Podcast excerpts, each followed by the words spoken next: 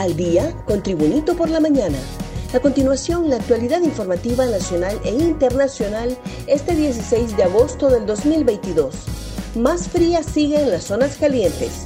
El subsecretario de Defensa Nacional, coronel Elías Melgar, cayó de manera sorpresiva en los diferentes retenes nocturnos de la Policía Militar del Orden Público a fin de verificar las acciones realizadas por los efectivos, el abordaje con la ciudadanía al momento de las inspecciones, entre otros aspectos.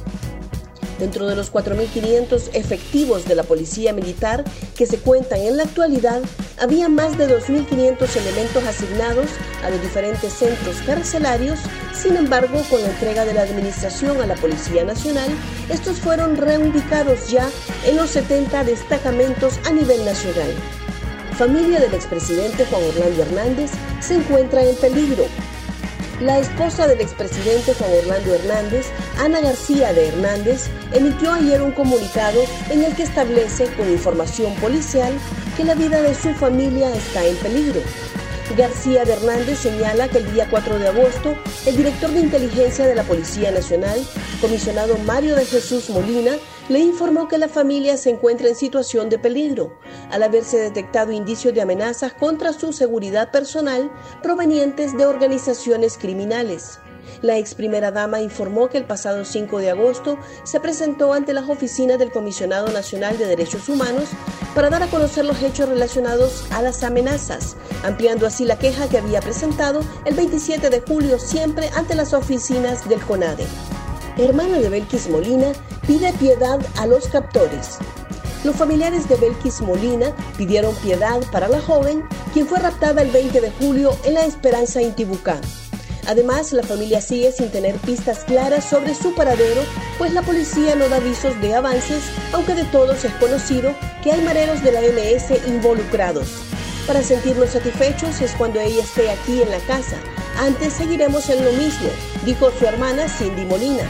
Asimismo, manifestó que siguen a la espera que Alexis Lemus hable y dé información que ayude a encontrar a la hondureña. Un repaso al mundo con las noticias internacionales y Tribunito por la mañana. Biólogo hondureño reordena plantas centroamericanas. Uno de los egresados de la Universidad Nacional Autónoma de Honduras es el primer hondureño en realizar una pasantía en el Museo de Historia de Londres, Inglaterra, quien es egresado de biología. El joven Johan David Reyes expresó que en primer lugar, cuando me dijeron que los fondos estaban aprobados y luego cuando me dijeron que era recibido para realizar mi pasantía que duró un mes y recién acababa de terminar, realmente ha sido un sueño, fue algo muy especial. Su trabajo consiste en organizar y catalogar el material hondureño guardado en el Museo de Londres. FBI devuelve a Donald Trump los pasaportes que se llevó durante registro, según Fox.